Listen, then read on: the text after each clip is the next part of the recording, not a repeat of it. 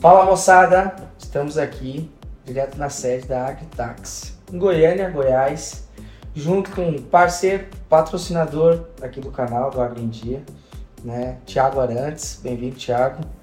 Né, você vai dar uma mentoria hoje para você que quer entender um pouquinho mais né, de contabilidade tributária e planejamento tributário, né? E o que você fazer, né, com sua fazenda, o que fazer caso aconteça, né, de faltar crédito. Existem N soluções que não é só no banco. Só que para você fazer isso, você tem que mostrar o seu negócio. Né? Você vai trazer um sócio na operação, você vai trazer um fundo para investir, ou seja, qualquer for né, a fonte de, de, de receita. Como é que você mostra o negócio só levando na fazenda e mostrando a área, o solo, as áreas? Não. Então você tem que mostrar números. E para fazer isso, você precisa de um planejamento, você precisa estar estruturado. E é esse o objetivo hoje do nosso podcast. Né? Ele vai ter um segundo episódio, que depois a gente vai falar aqui no final, que é a sequência, né? Por que esse planejamento todo, onde a gente pode buscar novos horizontes que estão até fora do país. Que antigamente era coisa de outro mundo, né? Nós pensávamos que era só as grandes trades, as grandes companhias do agro, e hoje a gente sabe que podemos fazer isso né, de forma estruturada. Então, queria apresentar o Thiago Arantes, né? Temos ter aqui o nosso currículo dele, o cara é formado, né? Primeiro formou em, em Ciências Contábeis, de TI. TI, foi computação, sem computação. Foi a primeira faculdade. Depois você falou assim, ah, eu não quero mexer tanto com, com programação, eu quero aprimorar esse conhecimento, dom que eu tenho, e vou fazer contabilidade. Foi isso, Thiago? Como isso, é essa história aí? Na verdade, eu comecei, fiz computação e não gostei muito de fazer programa, sabe? É. Acho que não encaixava bem no meu perfil. Como é que chama lá aquele programa para fazer os seus softwares? Eu, eu trabalhei com PHP, MySQL, desenvolvi alguns websites, mas não... não Java? Java, mexi um pouquinho, mas não é um negócio que não encaixou. E aí eu costumo falar que um dia tomando cerveja com meu pai, uhum. por que você não faz de contabilidade? tô nessa ressaca até hoje. Até hoje. Do dia que eu tomei cerveja de ele até agora. E você veio lá de Goiatuba, sul de Goiás. É, eu sou, sou do interior de Goiás, Goiatuba. Mudei para Goiânia muito pequeno. Eu tinha 5 anos de idade. Me considero goianiense. Sim. Então acabou que vivi minha vida quase toda em Goiânia por duas vezes. Saí de Goiânia para morar em duas cidades no interior de Goiás, que o agronegócio é muito forte, já está em Rio Verde. Uhum. Onde eu efetivamente fui ter contato com o agronegócio e me apaixonar na contabilidade focado no agronegócio. E nesse trabalho que você teve de vivência lá nessas empresas, você trabalhou numa grande companhia, né? Lá de Isso. Sudoeste Goiano, né? Isso, nas duas foram duas grandes empresas. É, primeiro eu fui gestor contábil de uma indústria de fertilizantes. Uhum. É, então eu lembro que a minha primeira missão lá foi responder o questionário da revista Exame Maiores Melhores. É? Falei, cara, meu primeiro trabalho como contador, meu primeiro balanço assinado, eu prestando informação para a revista Exame. Então era uma empresa muito grande. Sim. E isso em Jataí. Em Rio Verde eu tive a oportunidade de trabalhar num grupo muito grande, conduzir o processo da venda desse grupo uma multinacional. E depois de vendida a empresa, multinacional me convidou para assumir uma posição nacional. Fiquei ali um ano Legal. com uma posição específica nessa multinacional e tudo no agronegócio. E como é que foi, por exemplo, contando essa história, sua, sua vivência, você vender uma empresa goiana, né? Porque a contabilidade é essencial para mostrar os números. Eu acabei de falar da fazenda, não adianta você mostrar trator, colheitadeira, galpão, se você não sabe os números, né? Como é que foi esse processo teu para você apresentar esse, esse, esse relatório, vamos falar assim, porque com certeza tinha uma auditora por trás para poder validar essa compra, né? antes de falar da venda da empresa, nós compramos nessa empresa que a gente acabou de, quando eu assumi minha função, a gente ia acabar de comprar duas revendas, que ficavam em Goiatuba e Catalão. É, por coincidência, Goiatuba, né? Então, aí, quando a gente partiu para o processo de compra, devido à falta de qualidade dos números, a gente fala que, a gente, que eles perderam 30% do valor da venda. Entendi. Então, assim, Sentiu na pele. Voltando ao que, você disse no começo, é, o que vai definir se vai acontecer ou não a operação é o interesse na operação. Certo. Mas o que vai dar valor na operação é a qualidade dos números. Certo. Então, isso, isso é muito interessante. Até numa, numa das reuniões com, com os antigos proprietários desse grupo que eu trabalhei, é, ele falava assim, olha, o que parecia ser muito caro, que é ter a chancela, ter uma auditoria, foi o mais barato do processo. Todos. O caro foi organizar a gestão. Sim. Isso sim demandou muito investimento, muita energia. E precisa do apoio de todo mundo que está na operação, porque você tem que buscar informações né, em fornecedor, em prestador de serviço, em funcionário, em um monte de coisa para poder né, levantar isso e montar aquele planejamento e apresentar, né? E, é, e é legal porque, assim, eu lembro que quando eu assumi, a gente estava levando um período muito grande para entregar as demonstrações contábeis do grupo. Certo. É, e aí eu tive uma reunião com todos os principais gestores, eu falei, cara, tá vendo esse balanço aqui? Esse balanço não é meu.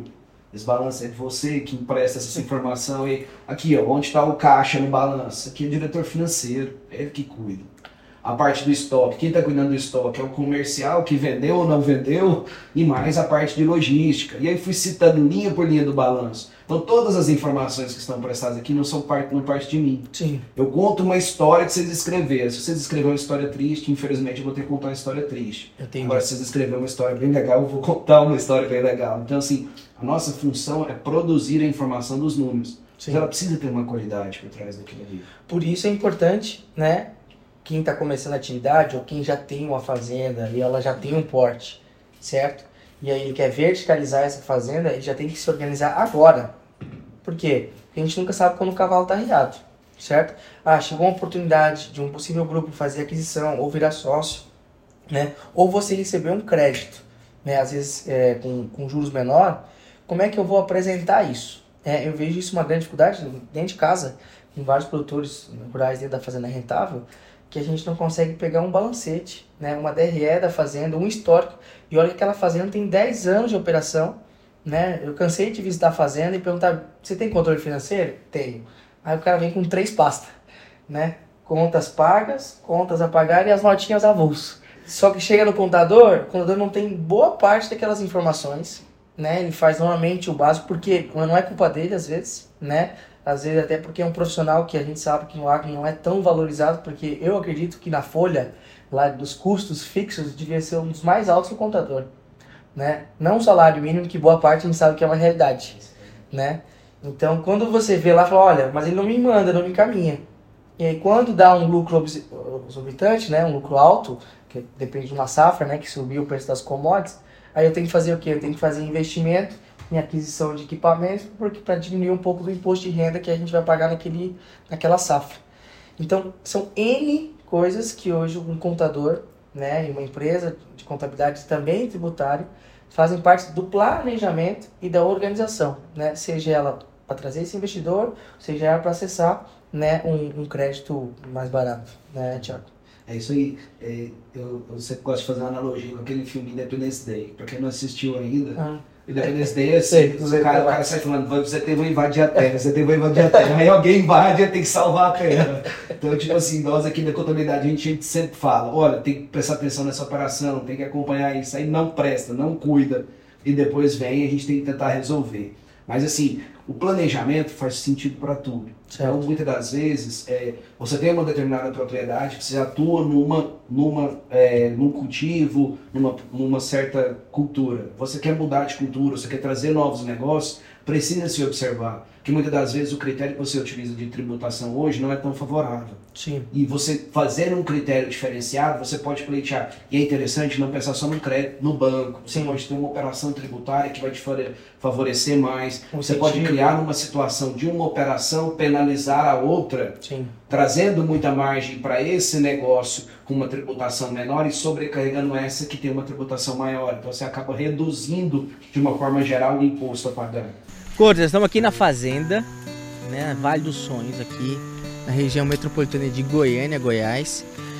Nós estamos aí com a nossa represa, né? Hoje nós temos uma represa aqui que a gente mexe com piscicultura e acabamos de fazer um plantio de hortifruti, né?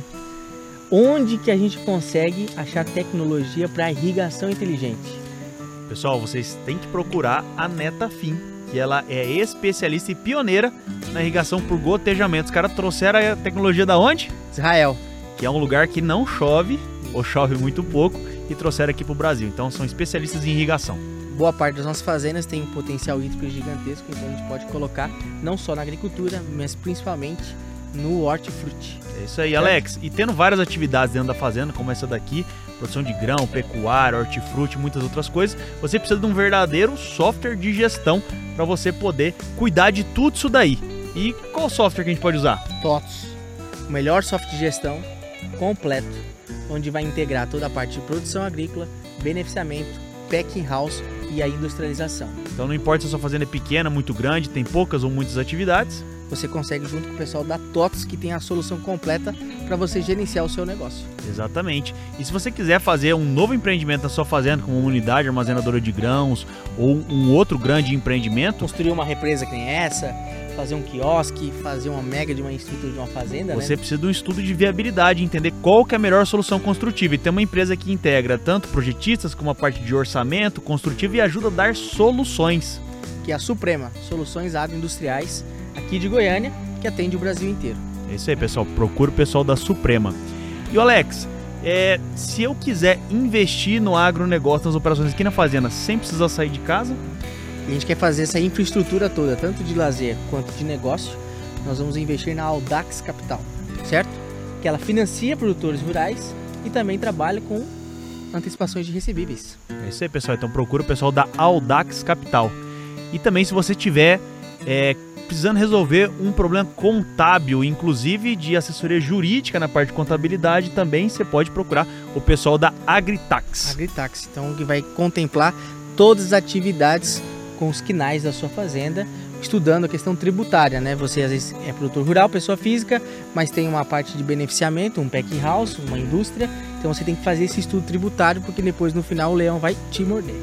Exatamente. Se você tem na sua fazenda aí diversos produtos a granel, produtos sólidos, pastosos, ou se você trabalha com uma indústria que produz coisas que têm que ser transportadas e armazenadas da maneira correta, você pode procurar o pessoal da Conteflex. São fabri- fabricantes de bag, que inclusive eles fazem sob medida para o seu negócio. Tem um produto totalmente diferente, procura A conta é flex para produtos a granéis. e eles vão desenvolver isso aí para vocês.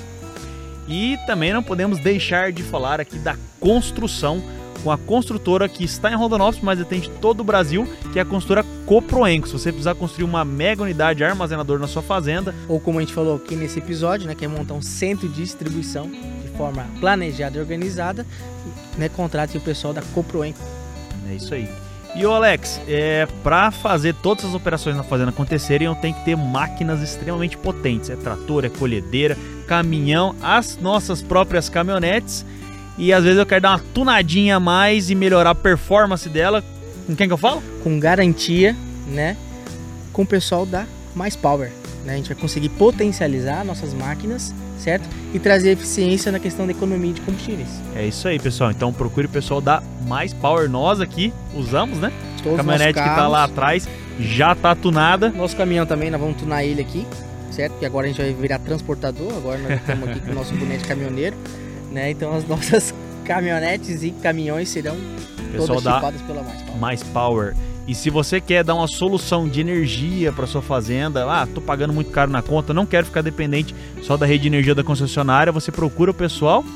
da Forwatch, né? Soluções para geração de energia, tanto para suprir uma demanda quanto para poder comercializar, né, esse novo segmento. Então, além de ser produtores rurais, nós podemos ser produtores de energia.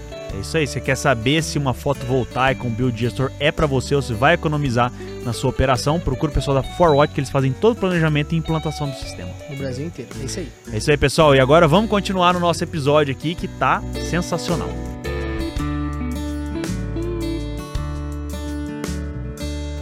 Para essa turma que está na atividade, vamos falar do sistema convencional. Eu sou produtor de commodities agrícolas, né? Produzo soja, milho, né? sorgo, milheto e também tenho uma atividade de pecuária, porém não sou pecuarista.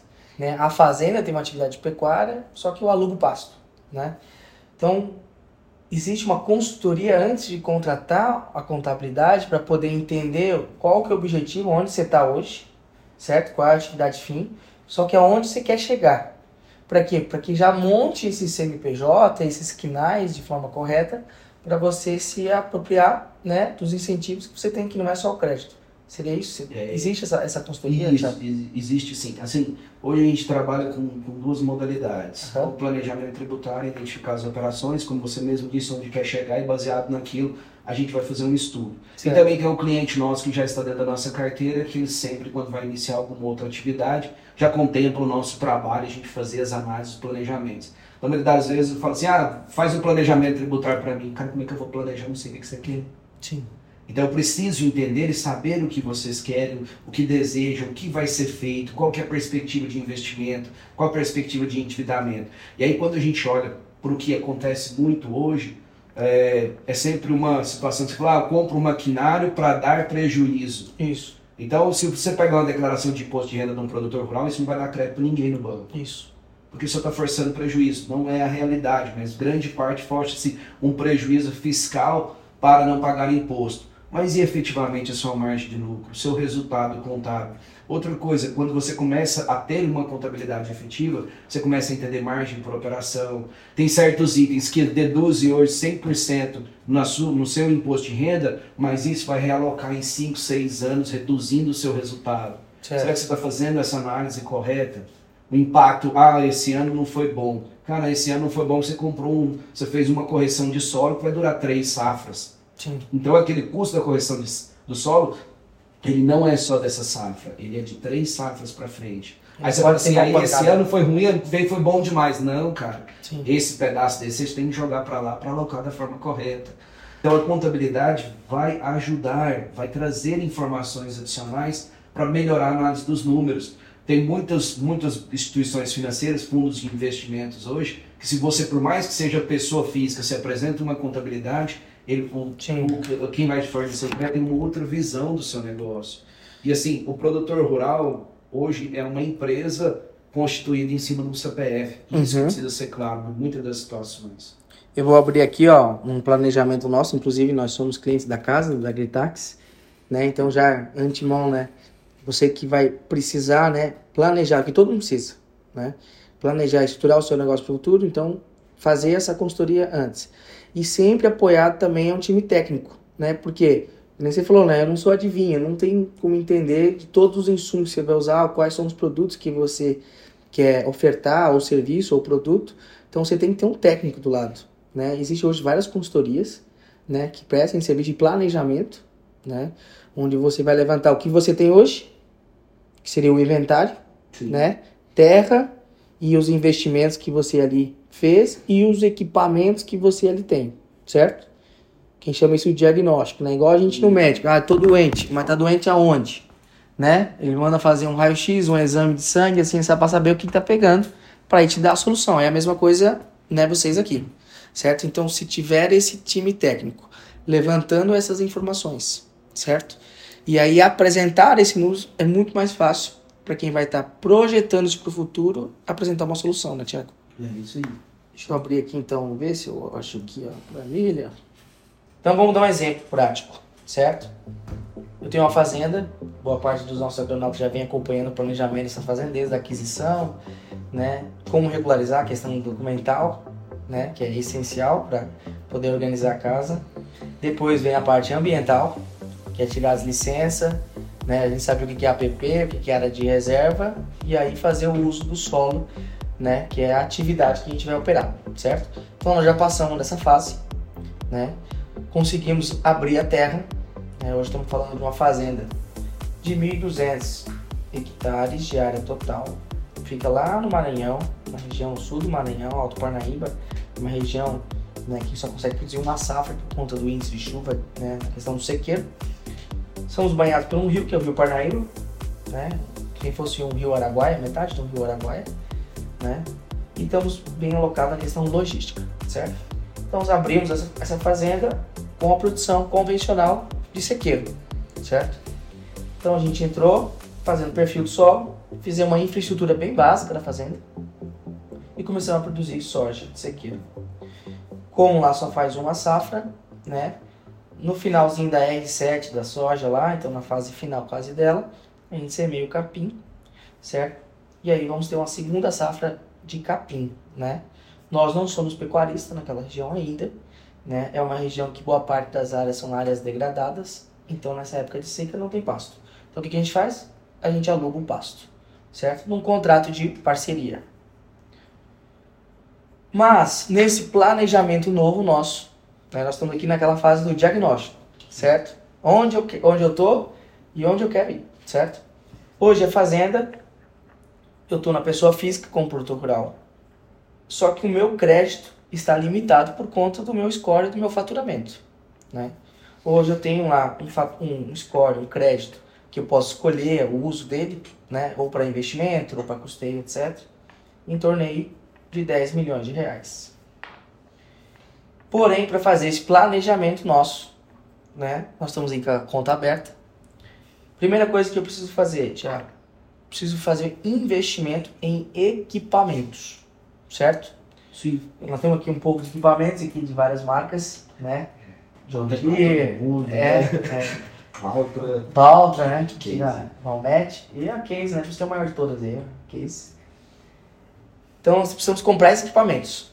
Mas lembrando que nessa operação toda, nós temos uma listagem de equipamentos, que é essa aba aqui, ó, que nós temos, que a gente chama de kit, né, para tocar essa operação, sem depender, né, dos outros, ser é, autossuficiente. Então nós estamos falando aqui que a gente precisa comprar, né, trator de 190 cavalos, de 115, de 90 cavalos, plantadeira de 15 linhas, colhedora, né, de 30 pés, plataforma, reboque. Então são N equipamentos, certo? Que eu preciso ter na fazenda na parte de agricultura. E eu estou falando de um investimento, certo? De 6 milhões de reais só de equipamento. Primeira pergunta, Tiago. Preciso fazer essa aquisição, certo? Não tenho crédito para fazer tudo, porque eu tenho só 10. E 10 tem que tocar tudo, é que nem você falou da, da abertura de terra. Eu não posso pegar esse dinheiro que é um crédito que eu tenho, não tem todo ano 10 milhões, certo? Se eu consumir e comprar isso aqui tudo de equipamentos, concordo que só vai sobrar para mim 3 milhões e 900. Sim. E depois a gente vai abrir o que- o meu custeio da soja, eu vou precisar muito mais. Aí eu vou ter que morrer, e, e não é ruim fazer isso, mas isso não pode ser a primeira opção. Operação de barter, se eu, se eu tocar toda a minha operação de barter, o custo é elevado, a gente sabe que ela é maior. O barter ele tem que ser uma solução para poder complementar o que falta do meu caixa né, para custeio. Então, a primeira pergunta, né, junto com você aqui, analisando essa hipótese que eu preciso fazer esse investimento em equipamentos, né, a orientação sua da Agritax, existe a modalidade a gente sabe de, de locação, de prestação de serviço. Boa parte desses equipamentos eu não uso ele durante o ano inteiro, Sim. certo? Sim. Principalmente colhedora que custa, só ela custa 2 milhões e meio, Quase 50% do valor. né? Concordo que então nessa primeira etapa eu poderia é, contratar prestadores de serviço ou existe a modalidade de aluguel? Isso é questão tributária. O que, que eu ganho com isso? Então, é, a gente tem um lado bom e ruim, né? Certo. Tudo, aquele negócio, a grana é curta, o investimento é O alto. que, que faz? Então Né? a gente precisa analisar item por item. Certo. É, O exemplo que você deu é perfeito da, do- da colheitadeira. Ela corresponde a 40% do valor do investimento total e nós estamos de quase 30% do crédito. Isso. Cara, se eu vou usar ela num período tão curto, eu ainda não tenho a necessidade, pode ser um item que a gente traga em uma locação. Ah, pensando na tributação da pessoa física, ele traria um prejuízo de cara de 2 milhões 495, Certo. já reduzindo qualquer receita que eu tenho. Mas no começo, cara, sua receita vai ser mínima. Sim. Qual que é o sentido de ser, ah, mas se eu comprar eu vou ter um benefício tributário muito grande. Mas nesse momento você não tem expectativa nem de lucro.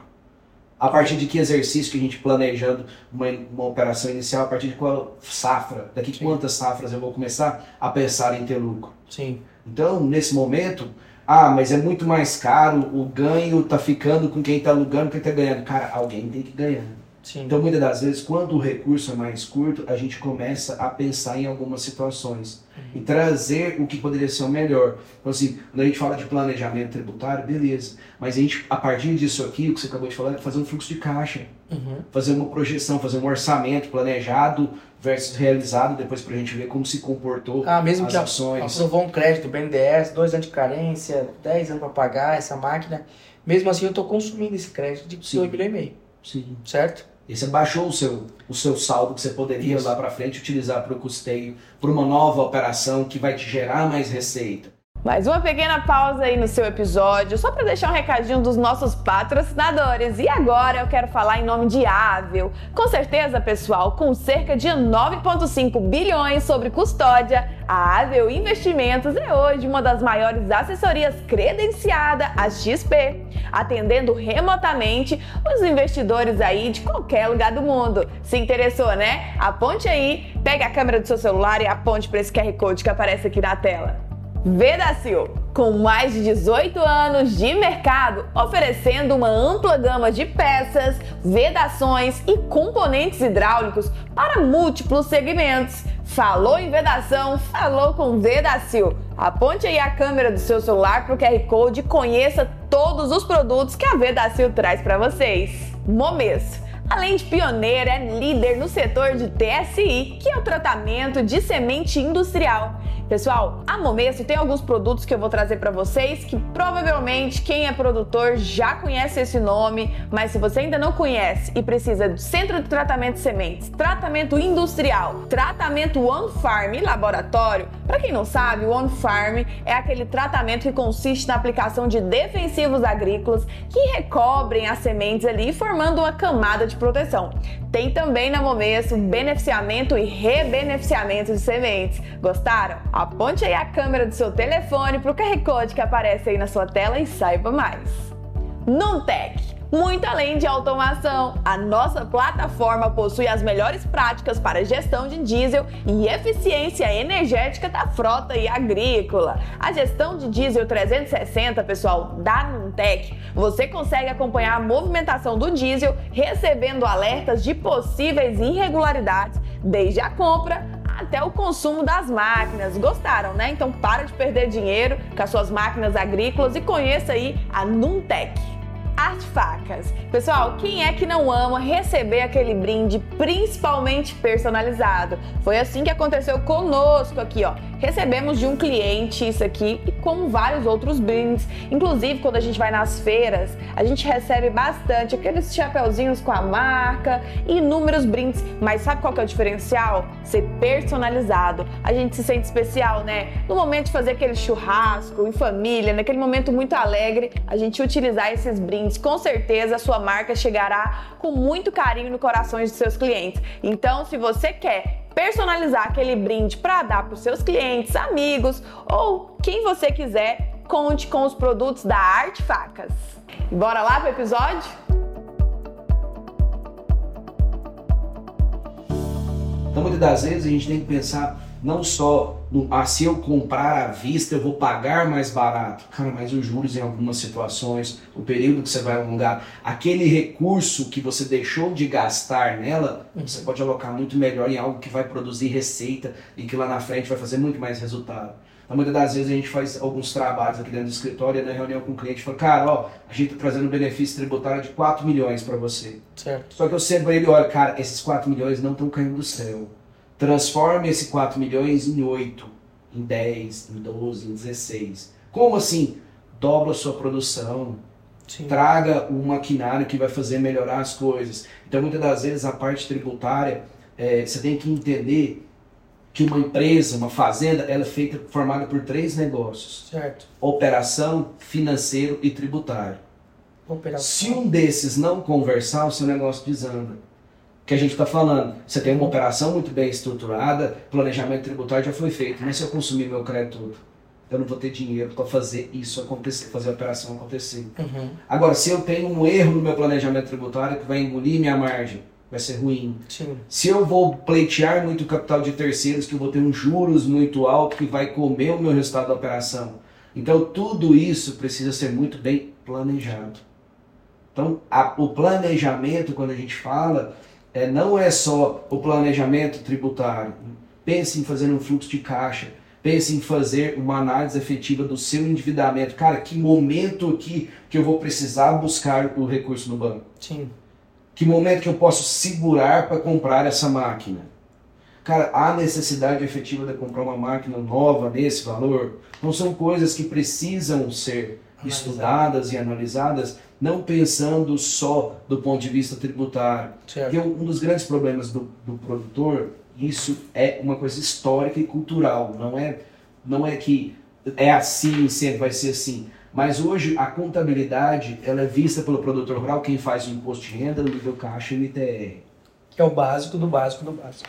Para fazer a declaração de imposto de renda, o contador não precisa assinar. Uhum. Para fazer o livro caixa, o contador não precisa assinar com a categoria lá, com o CRC. Sim. E para fazer o ITR também não. Então, se você para para pensar, não tem necessidade nenhuma de você ter um contador para fazer essas três obrigações. É que nem fazer que é a principal função do contador. Uhum. Então, isso é uma coisa que eu sempre critico. Eu não sei quem inventou lá no passado que a obrigação tributária é do contador. Não é. Entretanto, pelo estudo, pelo conhecimento, direcionamento, a gente agregou essa função. Sim. Mas a contabilidade é muito mais que isso. A contabilidade é o que a gente está falando. É planejar, analisar, implantar, pelo dependendo de uma situação de controladoria, de fazer análise efetiva de margem, prevista e realizada. Tem um cliente que é o produtor nosso, que a gente implantou orçamento. Aham. Aí o primeiro ano eu falei pra eles, vão com calma que vai dar tudo errado. Aí eles, como assim? Na hora que vir o previsto e realizado, que vocês vão ver. Não, a gente só gasta É. tanto com combustível. Cara, foi três vezes mais. Aí falou, não, mas não tem condição. Eu falei, cara, você não conhecia seus números. Isso. Você não tinha controle, então você, como é que você É. mensura? E aí, a partir do segundo ano que a gente começou a chegar perto de acertar, e é muito legal o, o orçamento, é porque você começa a identificar onde está escapando Isso. e onde eu deixei de investir. Então, Isso. poxa, eu estou gastando muito com manutenção de maquinário. Se eu trocar essa máquina e comprar uma nova parcela do financiamento? Com então, certeza. tem coisas que a experiência e o tempo vai dizer, mas a gente precisa começar. E que está linkado à operação. Sim. A operação vai vir, os números que foi vindo do orçado, certo? E vai dizer se vale a pena eu ter esse trator de 340 cavalos, tem que comprar uma máquina de 400 cavalos. Porque ela está gastando a mais combustível, está plantando menos hectares. Ah, um trator desse custa um milhão e pouco, o outro custa 300 mil reais a mais. Mas vale a pena esses 300 mil reais a mais, já contando esse orçado versus realizados né? Já pegando esse mesmo exemplo, lembra que eu estou na pessoa física, como produtor rural, certo? É, dentro dos investimentos, né, que a gente separa equipamentos, nós também separamos infraestrutura, certo? Então a gente já contou isso também lá no nosso outro episódio. O que, que precisa ter de infraestrutura numa fazenda? A gente sabe que é muito caro você fazer tudo de uma vez, então você vai fazendo conforme a necessidade, certo? Só que dentro desse investimento nós estamos falando aqui, ó, de uma fábrica de ração, certo? Que está alocada ali, a fábrica de ração, blá, blá, blá, blá, 38. É isso. Fábrica de ração. Certo? E aqui são os equipamentos para a fábrica de ração. Então eu vou gastar lá 360 mil reais só obra, só civil. Não tem equipamento ainda. Os equipamentos tem mais um tanto disso aqui. Certo? Tá aqui, aqui embaixo, aqui, ó. Vagão, né? Que a gente precisa, trator, então, mais mais 720 conto aqui, ó. Certo? Isso, que faz parte da operação. Uma fabricação não funciona sem equipamento também, né? Então, 720 mais 360, né? Vai dar mais de um milhão de reais, certo? Um milhão e cem quase, certo? Só que, nessa atividade, por que eu estou fazendo esse investimento e quero fazer esse investimento? Porque eu vi, né, uma demanda dessa região de ter... Eu já faço a parceria com o pecuarista, né? De fazer a integração. Isso também favorece o meu solo e favorece a minha próxima produção de grãos. Mas eu vi uma oportunidade ali porque eu já criei um nome né, na região. Então eu vi que tem vários pecuaristas que na época diziam que não tem nutrição adequada para esses animais. Então tive a sacada de montar uma fábrica de ração. Segunda orientação do Thiago, né? Como a gente faz hoje, você sabe, né? Nós vamos lá e põe tudo junto, né? Como eu tivesse na mesma atividade, né? Vou lá, uso o meu crédito, Emite no- vende ração com nota fiscal de milho. milho, né? Qual que é a nossa orientação já trazendo uma nova atividade? O que, o que que eu tenho que fazer? Abrir um novo CNPJ, certo? O que, que eu tenho que estruturar? Já, já comecei a diversificar um pouco, saindo só da operação da matéria-prima é, é, unicamente, né? A fábrica de ração, eu até vou fazer um, um. Tem um cliente nosso que a gente está assumindo a contabilidade deles agora. Aham. Pai, mãe, três irmãos, normal de produtor, né? Sim, Aquele negócio família. misturado, família. Um dos irmãos tem uma fábrica de ração. Certo? E aí a fábrica de ração compra a produção da fazenda que o outro irmão toca. Certo. Porque eles são próximos. Certo. É, mas aí, o- quando ele vende para a fábrica de ração, pergunta assim, qual, onde que está ficando a margem? Ela está ficando na fábrica de ração ou ela está ficando No na produção? Ele não sabia me responder. Aí o que ele ficava mais grilado é porque eu vendo para a fábrica de ração, entrego para a fábrica de ração e ele paga quando quer, no momento que ele acha melhor. Então, criou-se um problema de caixa Sim. na produção, na, na fazenda, Sim. que ficou salutar na fábrica de ração. Então, assim, a margem da fabricação é excelente. é, o que tem que tomar muito cuidado quando a gente tem vários negócios juntos é olhar os, os, as operações de forma separada, analisar tributariamente se vale a pena ser separado. E tomar muito cuidado, porque daqui a pouco a fábrica de ração está tudo misturado dentro do CPF e a gente vê muito vendendo a ração como semente de milho. Isso. Cara, você está vendendo semente de milho num período que você nem colheu. Uhum. Então, já pensando do ponto de vista tributário, você pode chamar a atenção para uma fiscalização, para uma coisa que você está vendendo que você nem está produzindo naquele momento. Agora, o importante é a fábrica de ração, em regra, uma empresa, Aham. ela tende a ser melhor na pessoa jurídica. Entendi. E na pessoa física fica muito mais difícil de você comprovar a ração, que é uma tendência de uma indústria. É uma Ela é indústria. uma indústria. É uma indústria. Tá? Então a questão é criar uma empresa específica, colocar, porque na hora que eu trago esse um milhão de maquinário para dentro de uma indústria, de cara 9,25% de crédito tributário que eu posso usar para bater outros impostos federais. Então, por exemplo, ah, gastei um milhão, eu Certo. gerei 9,25, 925 mil reais. É, 92.500 reais. Certo. Veio o INSS sobre a folha de pagamento dos funcionários da fábrica, eu posso usar ele para bater esse INSS. Então, o tributário gera reflexo no fluxo de caixa. Uhum. Por quê? Porque tem uma lei específica que fala que na, na constituição de uma indústria, sobre todo o maquinário, construções, eu posso bicreditar de PIS e COFINS sobre os gastos. No ato da compra, no ato da construção. Certo. E ele é um crédito vivo que eu posso usar para bater outras coisas. Então, automaticamente, Entendi. a tendência da fábrica de ração é ela ser uma pessoa jurídica. Certo. No começo, ela começa ali numa tributação que não vai dar tanto lucro. Então, você joga um lucro real, você não paga imposto de renda e contribuição social. E os vai que eu, colo- que eu posso colocar numa fabricação já pensando no futuro que eu posso produzir já um produto final. Então, além só de prestar o granel e etc., eu quero ensacar. Eu ensacaria, criar uma marca minha. Né? Quais são? Eu montaria uma fábrica de ração ou uma cerealista? Fábrica de ração, viu? Fábrica de ração. de ração. Entendi. Vai. Aí Existe eu- a lá eu posso ter vários finais. quinais é, secundários, ter- terceiros e tudo mais. Por quê? Seu objetivo principal é a fábrica. Coloca isso e o restante. Então, muitas das vezes você vai ver algumas empresas, Aham. até o, o CNPJ da, da Fazenda, Sim, ela tem atividade de comércio e tudo Sim, mais. sim. Pode ser que aconteça alguma operação. certo. Então é interessante você já se antever para alguma possibilidade, porque se vir aquilo não está em desacordo, você não está fazendo uma coisa em desacordo com a lei, não está em desacordo com o sentido da criação da empresa. E já que vou ter que montar esse CNPJ novo, certo? Eu também já posso sair da pessoa física e trazer essa minha terra também para o CNPJ, tipo uma road, porque a gente sabe que road hoje é o, é o tema do momento, né? É, já seria a hora, né, pensando em misturar o meu negócio para frente?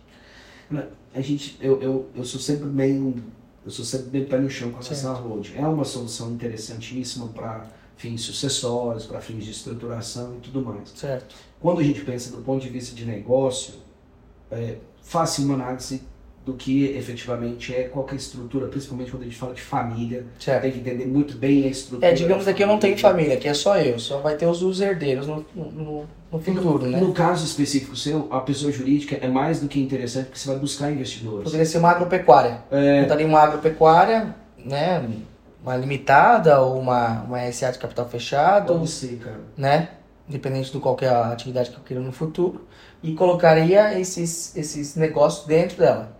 Isso mesmo. Não, no caso é interessante até pensar em Separar, separar, separar. os negócios. Uma coisa é a propriedade, fazenda, porque ela tem uma tributação de uma forma. Até que eu possa vender essa marca no futuro, mas ali aquele equipamento ele é móvel. Ele não está fixo na fazenda. E eu posso vender aquele negócio. Então você está dentro do guarda-chuva da fazenda. E é interessante que contabilmente, quando você cria uma marca, você vai, qual que é o valor que você vai registrar a marca? O que você pagou de taxas para registro. INPI, o valor que você pagou, então, sei lá, 2, 3, 5 mil reais. Certo. Sua marca está valendo milhões. Contabilmente, a legislação brasileira não permite você registrar a valorização de sua marca. Não? Agora, o terceiro compra sua marca por 5 milhões, aí ele põe no balanço dele.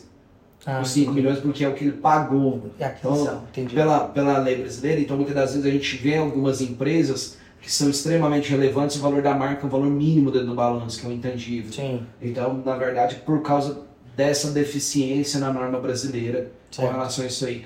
no grupo de empresas que, que eu cuidei do processo da venda, eu fiquei do outro lado, Sim. multinacional. Sim. Aí eles compraram eram três empresas. Certo. A sementeira, a gente foi definir o valor da marca, definiu, foi essa marca, e ela não tem vida útil, porque eles vão usar eternamente, eles entendem que ela não desvaloriza com o tempo. Certo. Agora a revenda, eles já deram baixa de cara no valor que eles pagaram pela marca, Entendi. porque eles deixaram de ter aquela marca no portfólio, utilizou só da Sim. multinacional. Entendi. Então marca é um negócio interessante pra caramba, tem muitas coisas que acontecem ali. Pode estar dentro desse planejamento aí, né? Sim, E alinhando, né, esse, esse pensamento de verticalizar o nosso negócio. Eu preciso extinguir, caso eu montei a agropecuária e montei o CNPJ novo da, da fábrica de ração, a minha pessoa física com portão rural, ou não, eu posso manter e usando ela só para algumas atividades fins que são O, que acontece muito, a gente coloca na, na estruturação de holding. Aham. A gente vê muito jogar as- a propriedade na holding, certo? a terra, A terra imóvel. na holding e uma operação em parceria, pessoa física, pessoa jurídica. Fatu, é, Tipo, arrendando. Arrendando, aí uma parceria, fatura uma parte pequena na pessoa jurídica, uma parte maior na pessoa física. Então, tudo isso vai depender muito dos números, do planejamento, do que, que se espera. Como uma atividade muito inicial, Isso. a gente ainda tem números não muito legais, pensando assim de resultado final. Sim. Então a gente consegue fazer todo essa, esse trabalho. Então não necessariamente, ah, criei uma PJ, vou fazer tudo na PJ. Não necessariamente. A gente tem uma possibilidade de Um rodar as duas situações. Então isso é tudo dentro da lei, isso é tudo muito Sim. tranquilo. E é o que a maioria dos produtores, quando eles começam a rodar uma holding, eles fazem. Uma verticalização, né? Isso. Cortes, estamos aqui na fazenda, né, Vale dos Sonhos, aqui na região metropolitana de Goiânia, Goiás. Nós estamos aí com a nossa represa, né? Hoje nós temos uma represa aqui que a gente mexe com piscicultura e acabamos de fazer um plantio de hortifruti, né? Onde que a gente consegue achar tecnologia para irrigação inteligente? Pessoal, vocês têm que procurar a Netafim, que ela é especialista e pioneira na irrigação por gotejamento. Os caras trouxeram a tecnologia da onde? Israel. Que é um lugar que não chove, ou chove muito pouco, e trouxeram aqui pro Brasil. Então são especialistas em irrigação. Boa parte das nossas fazendas tem um potencial hídrico gigantesco, então a gente pode colocar não só na agricultura, mas principalmente no hortifruti. É isso aí, Alex. E tendo várias atividades dentro da fazenda, como essa daqui, produção de grão, pecuária, hortifruti, muitas outras coisas, você precisa de um verdadeiro software de gestão para você poder cuidar de tudo isso daí.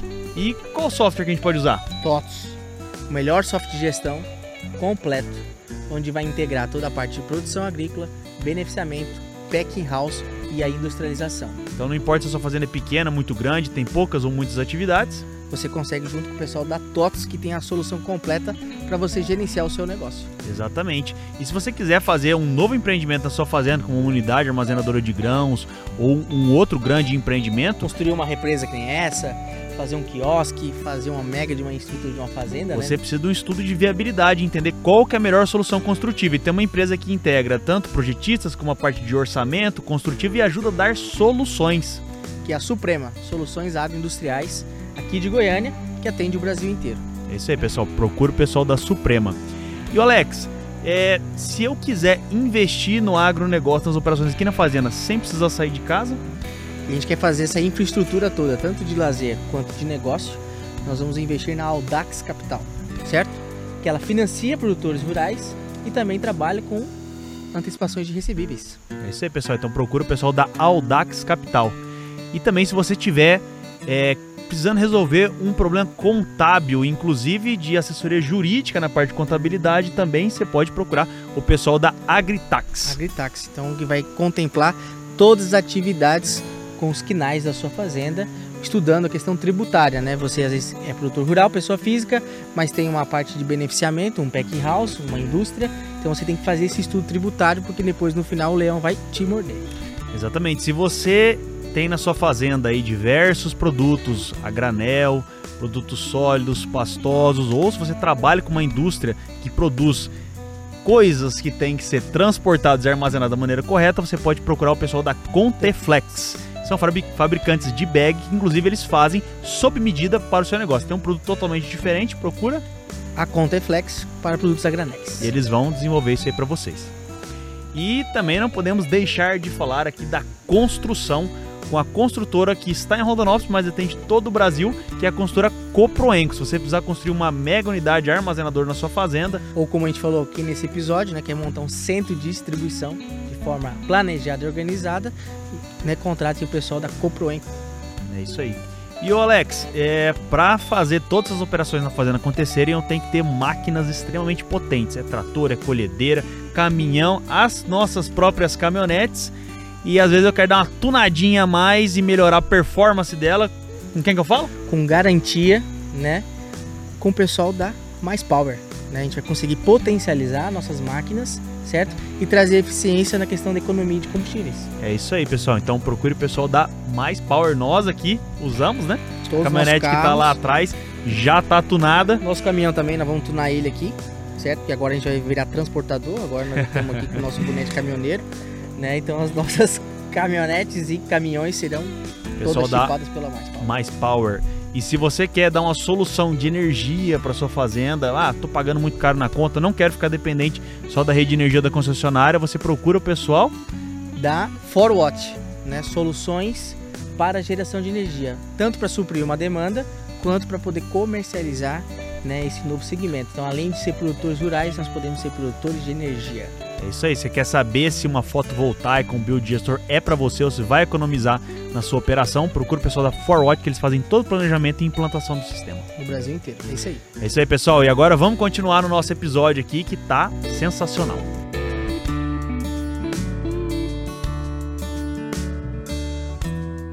Então, fomos para a segunda etapa, certo? Então, já criamos esse nosso CNPJ aqui. E aí vem a primeira tarefinha, né?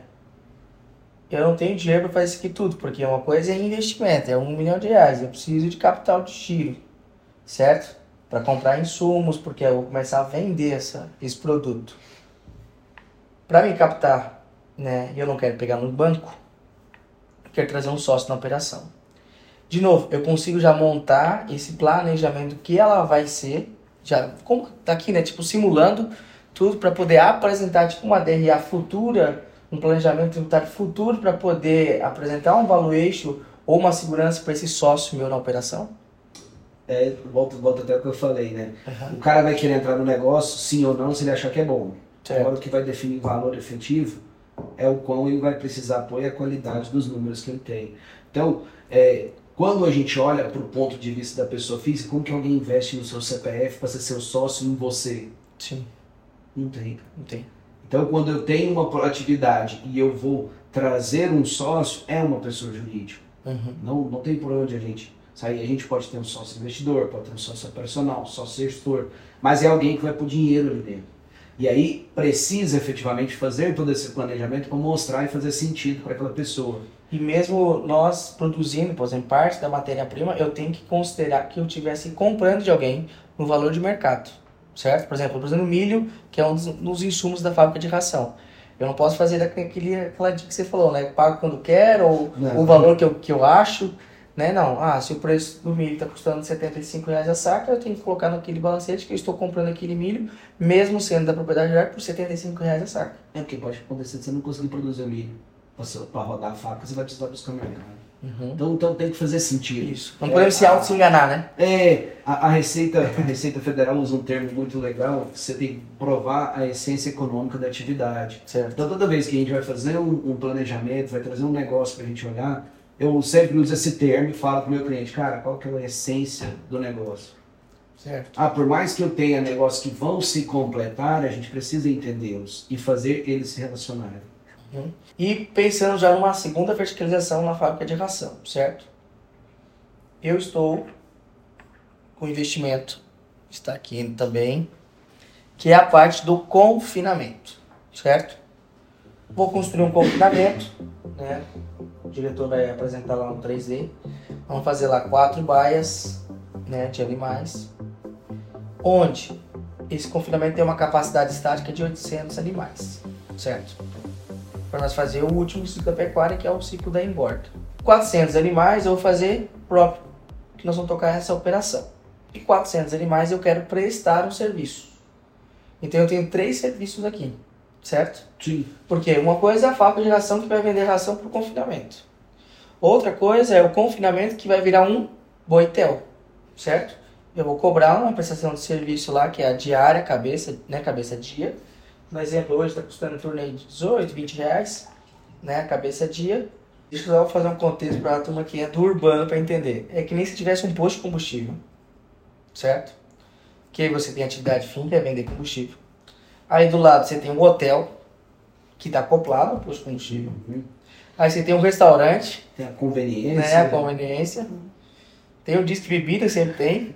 Né? E, e antigamente tinha um, o gás, né? né? O E gás, a banca de revista também, né? São negócios que são totalmente diferentes um do outro, certo? Apesar de estar no mesmo local. É a mesma analogia que nós estamos tendo nessa fazenda, É isso aí.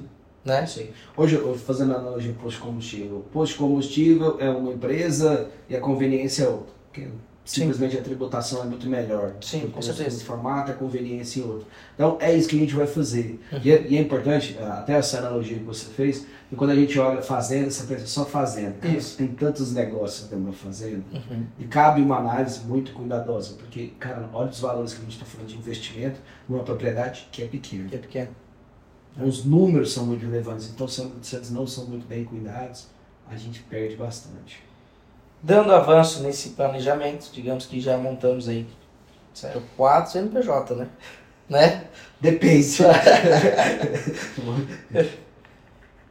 É, vamos para o nosso né, segundo negócio. Lembra que eu só tenho 10 milhões de reais aprovado, né? E aí eu montei esse planejamento todo, contratei aí a Cortes Engenharia para montar o projeto completo da infraestrutura, contratei a Fazenda Rental para fazer a, a parte de planejamento financeiro, que é esse braço aqui, ó, que é os três que você acabou de falar, ó.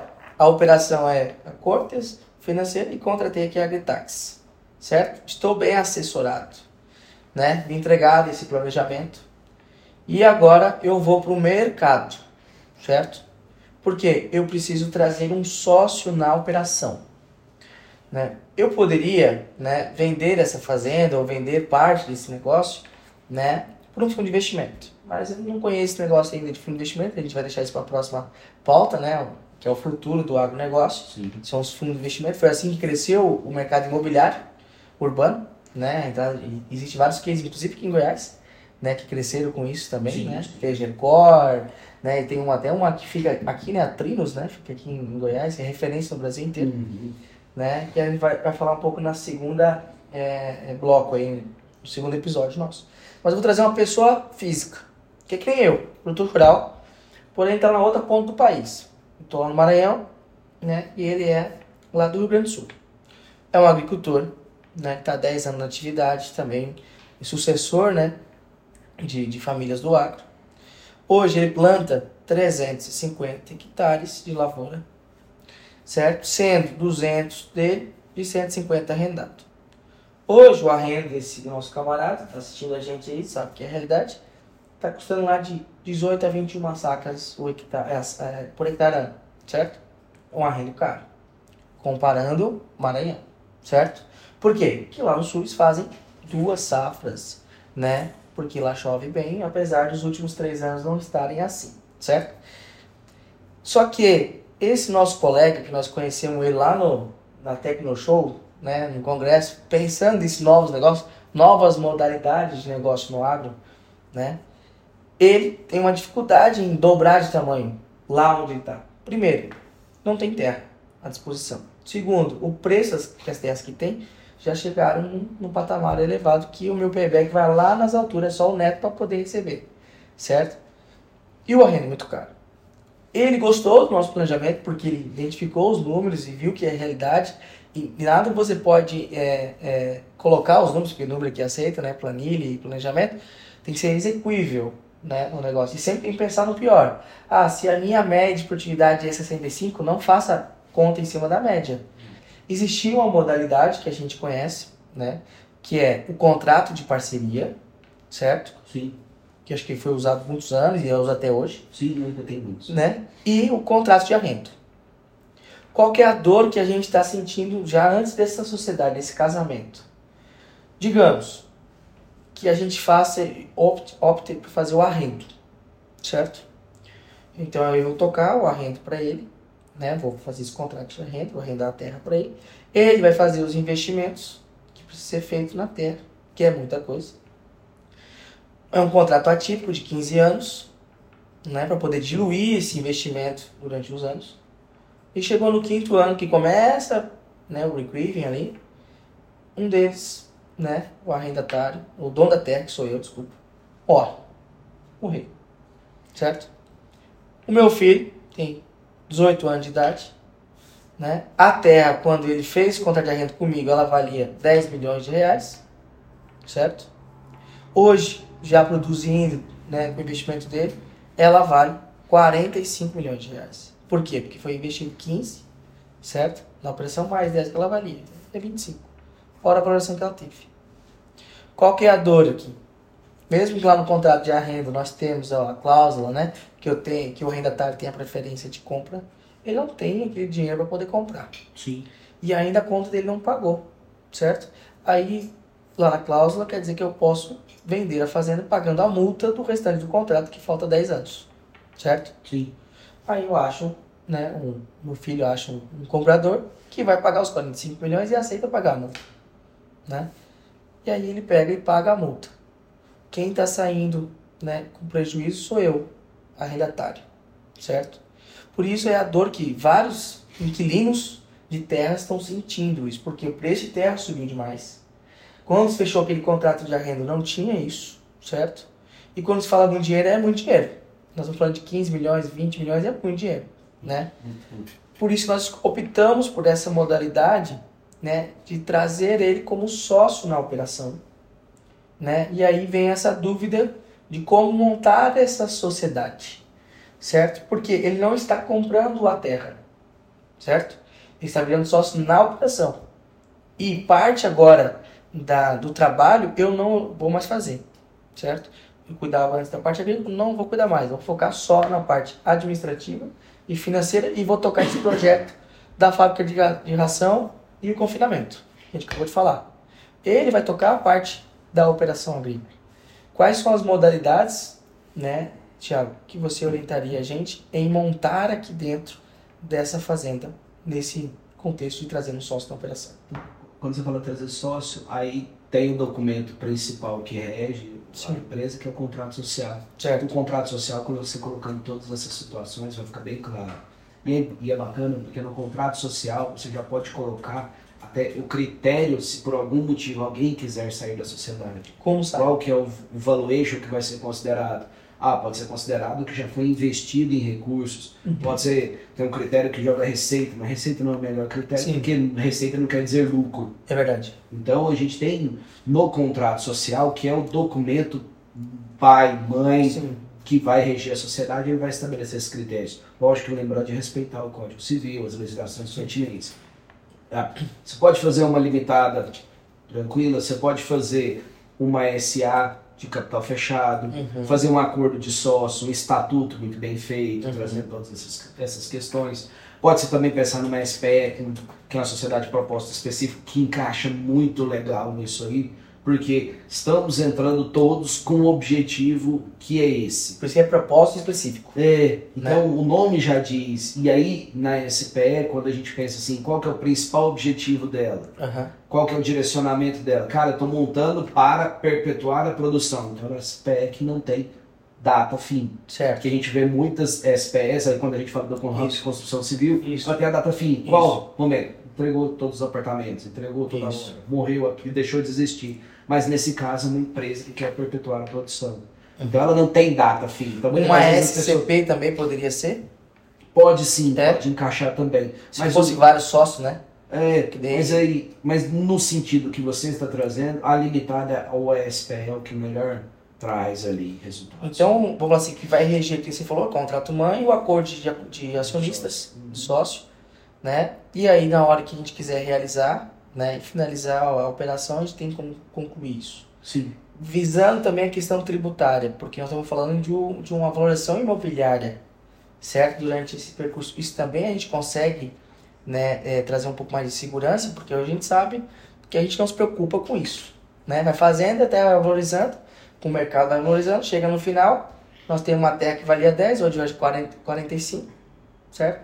Então, são 35 milhões de reais de valorização que do sistema convencional eu vou ter aí uma, desculpa, perdão da palavra, uma caralhada de impostos para pagar, Sim. certo? Inventário e etc.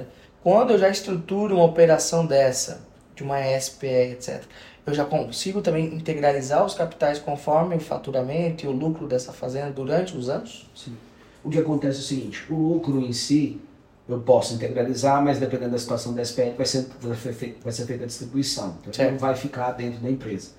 Agora, todos os bens que foram adquiridos, todos os investimentos, vão agregar. Quando a gente fala de venda de propriedade, a gente Sim. tem que observar muito, porque a gente tem diferentes critérios de tributação de uma venda de uma propriedade. Certo, Eu posso considerar o VTN de entrada, o VTN de saída, certo, se eu estiver vendendo a minha participação societária, eu estou vendendo a participação societária, eu não estou vendendo propriedade. certo. Aí a minha, minha empresa, se por algum motivo é, eu estiver próximo, existe uma possibilidade de eu transformar a minha fazenda no estoque, vender o meu estoque, aí tem uma forma de tributação. Cara, a gente tem, tem, um, tem uma situação que a gente está cuidando agora de um Sim. grupo de investidores que estão trabalhando com compra e venda de propriedades e valorização delas. A gente fez um estudo de cinco possibilidades diferentes O que pode ser feito? o que pode ser feito. Aí tem que entender a modalidade dos sócios, se são todas pessoas físicas, todas pessoas jurídicas, Certo. porque hoje tem muitos investidores que já estão tudo constituído na PJ. Sim. Eu falo que ele é rico, ele é pobre no PF rico no PJ. Que são os family office, É, etc. e é- mas tem outros também Sim. que tá tudo na pessoa física. Sim. Então a gente tem que entender exatamente e colocar os números na mesa. A gente está falando de uma propriedade compra por um valor baixo, Sim. considerado em todos os investimentos. Sim. Então, o que, que a gente pode fazer? A gente pode estar desfazendo da participação societária, na qual, dependendo do valor, eu tenho um capital muito elevado registrado nela, ou então eu posso olhar a questão do VTN. O que vai ser melhor? Só um momento vai dizer. O que seria o VTN? É o valor da terra nua, que é o valor considerado hoje para fins de tributação daquela determinada região. Hoje, nessa região, o VTN é muito baixo. Isso.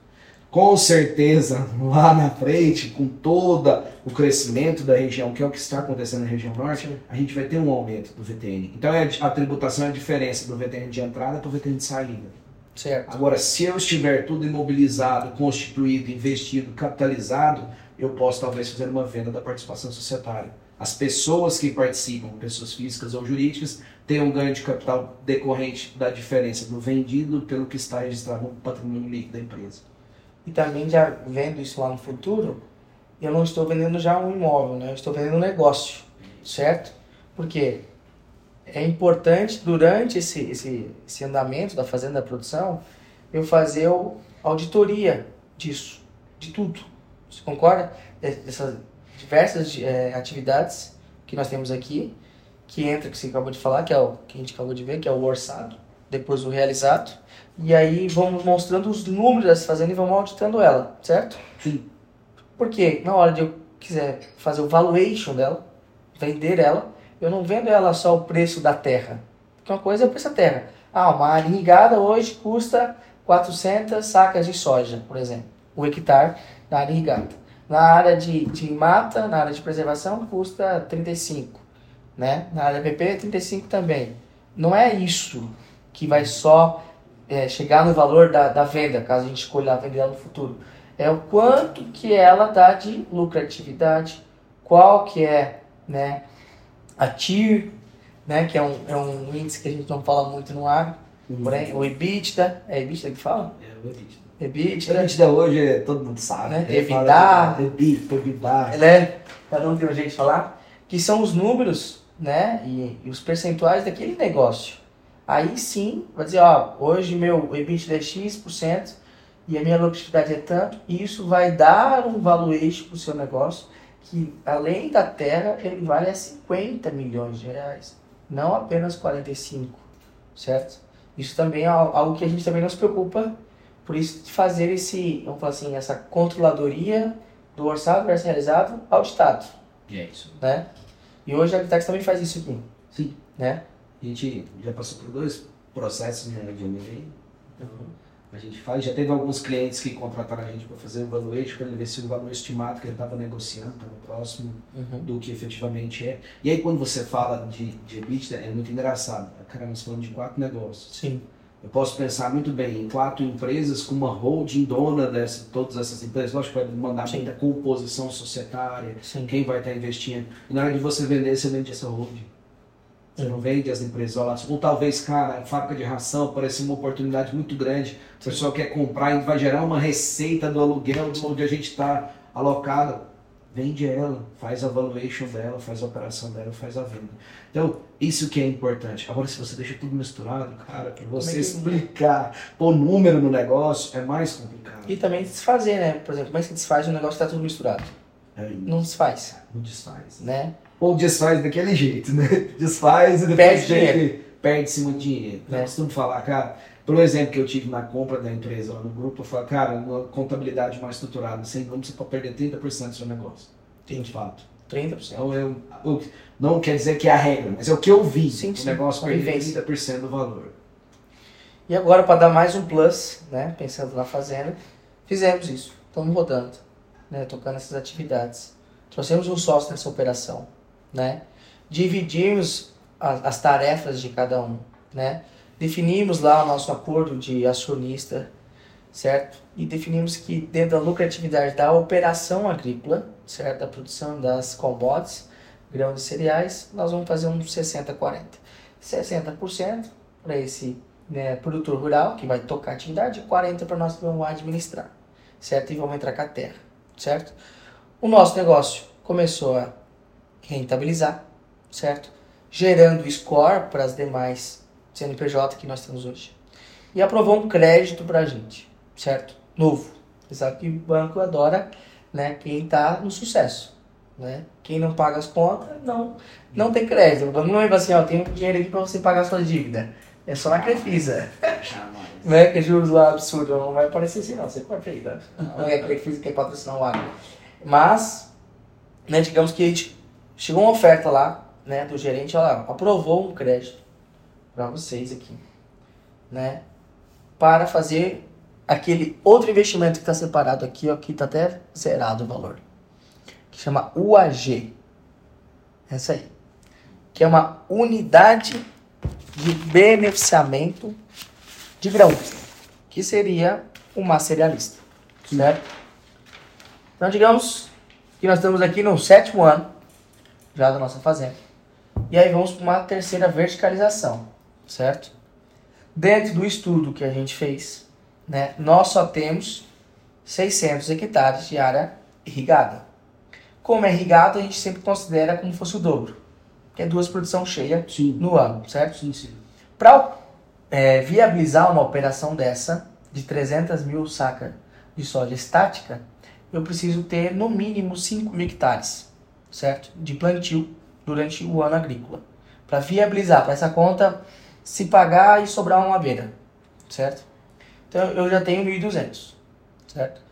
Os 3.800 que faltam, a um raio de 45 quilômetros, nós já conseguimos conversar com três produtores que hoje entregam um grão nas três ou em outros armazéns que estão bem mais distantes. É uma dor do mercado, você sabe, né?